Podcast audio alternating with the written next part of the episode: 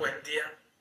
Seguiré compartiendo contigo de Primera de Reyes, capítulo número 4, el poderío de Salomón. Nombre del Padre, del Hijo y del Espíritu Santo, Espíritu de Dios, me pongo delante de ti, delante de tu presencia. Ven, Espíritu Santo, ven, revélame el mensaje que tú quieres que yo aprenda. Revélame, Espíritu Santo, las palabras que tú quieres que yo aprenda. Ven, Espíritu Santo, uriri.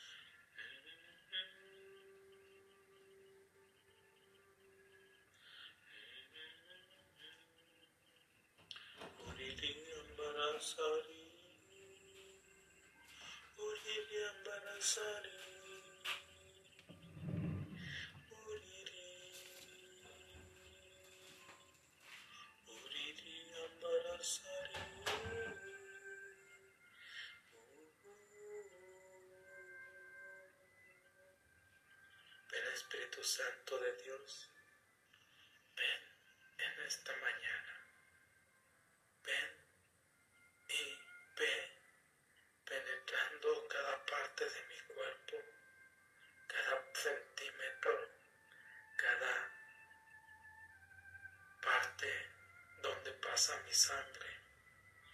Tocando mi sangre, ve tocando todo aquello, Espíritu Santo, que se necesite renovar, que necesite un nuevo reavivamiento, un nuevo mensaje una nueva palabra de amor. Ven Espíritu Santo, ven, ven.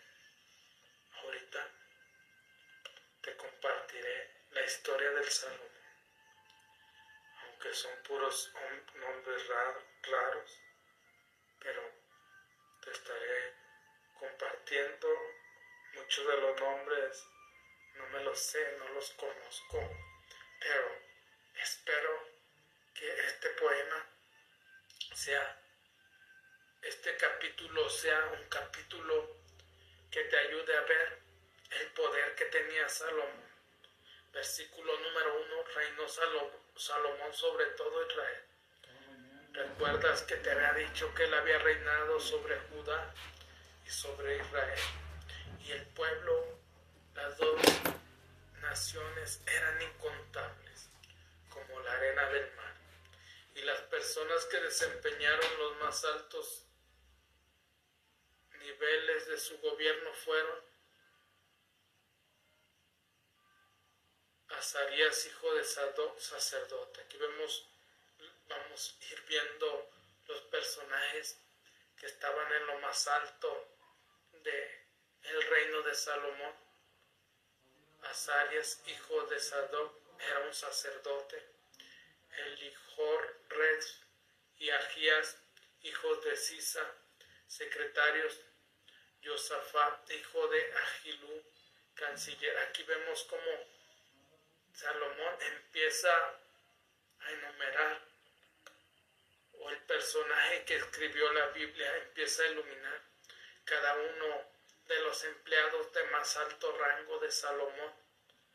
Aquí vemos Elijor y Agías, que eran secretarios de Salomón, Josafat, que era canciller, Banaías, hijo de Yoyada, jefe del ejército de Sadó, y Abiatar, sacerdotes. Azarías, hijo de Natán, superintendente jefe de los gobernadores, Sabud, hijo del sacerdote Natán, consejero del rey. En el número 6, Aizar, mayordomo del palacio, Adonirán, hijo de Abba, jefe de los que debían trabajar en las obras públicas. Así que aquí vamos viendo que Agizar era como ese maestro hoy en día, ese ingeniero civil o ese arquitecto. En el versículo 7, Salomón tenía doce intendentes en Israel encargados de proporcionar todo lo necesario para él y para su casa, cada uno durante un mes del año. Aquí vemos cómo Salomón tenía dos intendentes.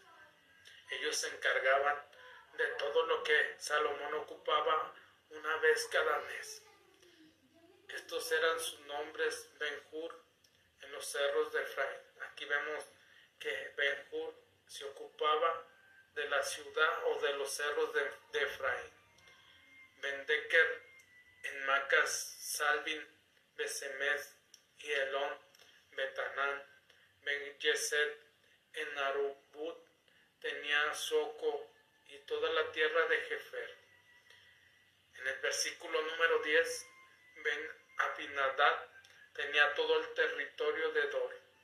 No sé qué sean esas ciudades, ¿verdad? Pero espero algún día poder visitar la Tierra Santa y conocer algunas de las historias de, del rey Salomón y algunos de estos personajes en donde vivían, cómo se desarrollaban.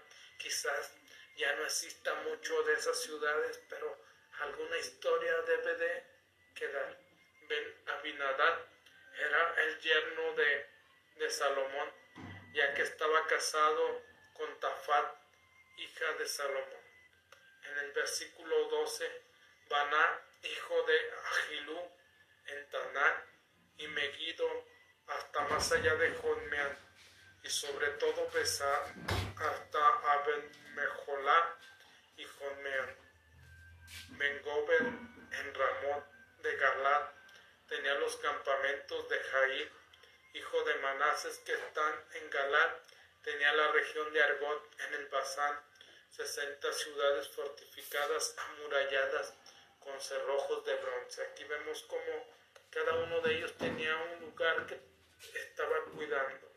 Es como hoy en día en México que tenemos 32 estados.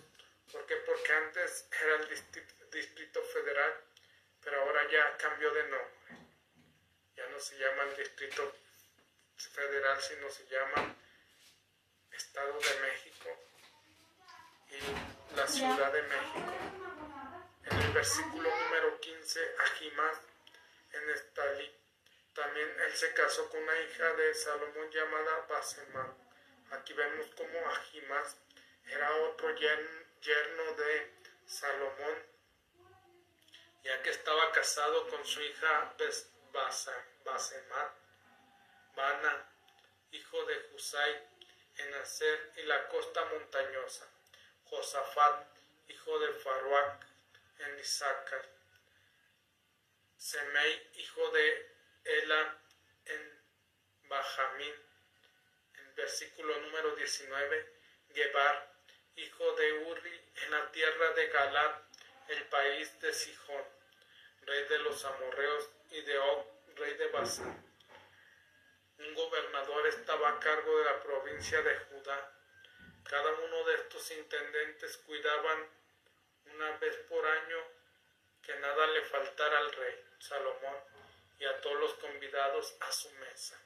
Aquí, todos los que te he mencionado, una vez al mes, cuidaban que el rey no le faltara nada y tampoco a los que se sentaban a su mesa. En el versículo 28 llevaban la cebada y la paja para los caballos y mulos al lugar donde el rey estaba, cada uno según su turno. Aquí vemos como cada uno le tocaba una vez por mes atender al rey, ya que unos se encargaban de llevar la cebada y la paja y todos los caballos, los mulos, todo lo que el rey Salomón necesitaba, ellos se lo llevaban según su turno. En el versículo número 22, los víveres de Salomón eran 30 cargas de flor de harina y 60 cada día.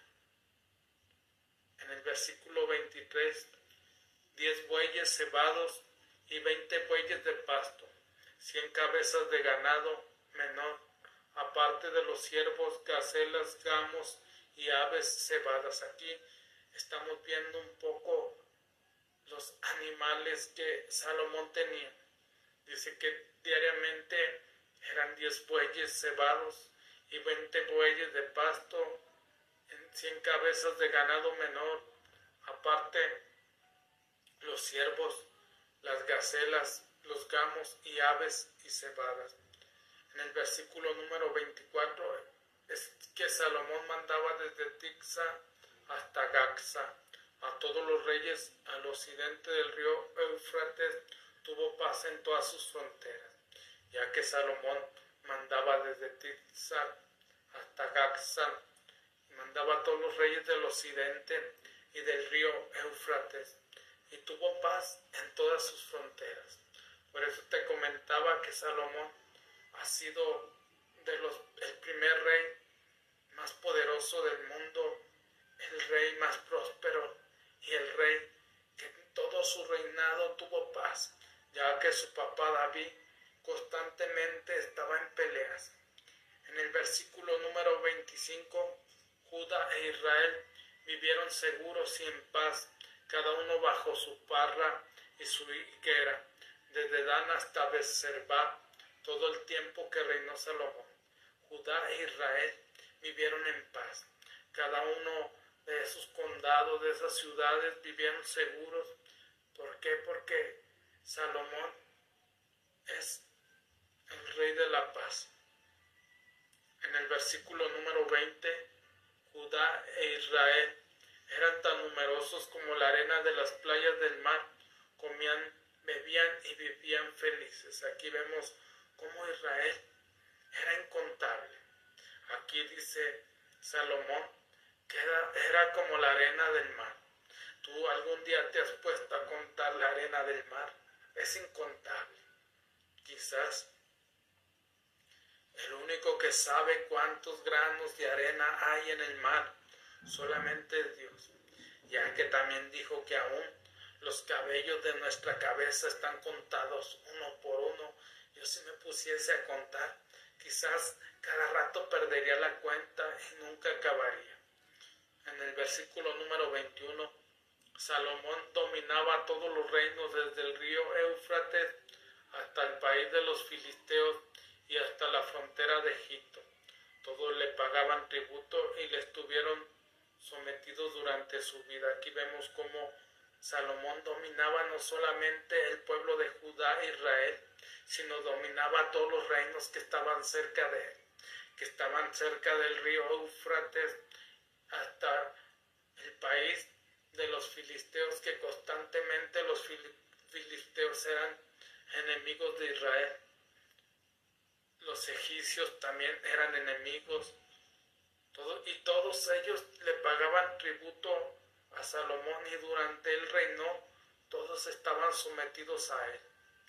En el versículo número 26, Salomón tenía cuatro mil establos de caballos para sus carros y doce mil caballos. Aquí vemos que los establos de Salomón eran numerosos, eran cuatro mil establos y aparte sus caballos también eran numerosos, imagínate, doce mil caballos. En el versículo número 29, Yahvé concedió a Salomón una sabiduría e inteligencia excepcionales y un espíritu tan amplio como las arenas del mar. Aquí vemos cómo Salomón, cómo Yahvé le había permitido a Salomón una sabiduría tremenda, una sabiduría que Salomón supo llevar muy bien una inteligencia excepcional, impresionante y un espíritu tan amplio como las arenas del mar. En el versículo número 30, la sabiduría de Salomón superó la de los sabios orientales más famosos y la de todos los sabios de Egipto. Aquí vemos que Salomón era el hombre más sabio. No había ser humano en ese tiempo que le ganara en sabiduría, ya que había superado a todos los orientales más famosos y a todos los sabios de Egipto. En el versículo 31, fue el más sabio de los hombres, más que Etán, el Israelita, que Emán, que Cacol, que Hidarda, hijos de Mahot, Mahol. Su fama se extendió por todos los pueblos vecinos. Aquí vemos cómo él fue el más sabio de todos los hombres. Y su, su reino se extendió por todos los pueblos vecinos, todos los pueblos que estaban alrededor de Salomón. Sabían que era un hombre muy, muy sabio. En el versículo número 32 pronunció tres mil parábolas y proverbios y sus poesías sagradas son cinco mil. Imagínate cuánta fue la sabiduría de Salomón que tenía tres mil o escribió tres mil parábolas en toda su vida, aparte proverbios, aparte sus poesías sagradas eran cinco mil. Imagínate la sabiduría de este ser humano. En el versículo número 33 habló de las plantas desde el cedro del Líbano hasta el lisopo que brotan los muros desiertos sobre cuadrúpedos, aves, reptiles y peces. Aquí habló de muchas cosas, de muchas cosas, dejó su sabiduría de plantas, de aves, de reptiles, de cuadrúpedos, etc. En el versículo número 34 venían de todos los pueblos para oír la sabiduría de Salomón.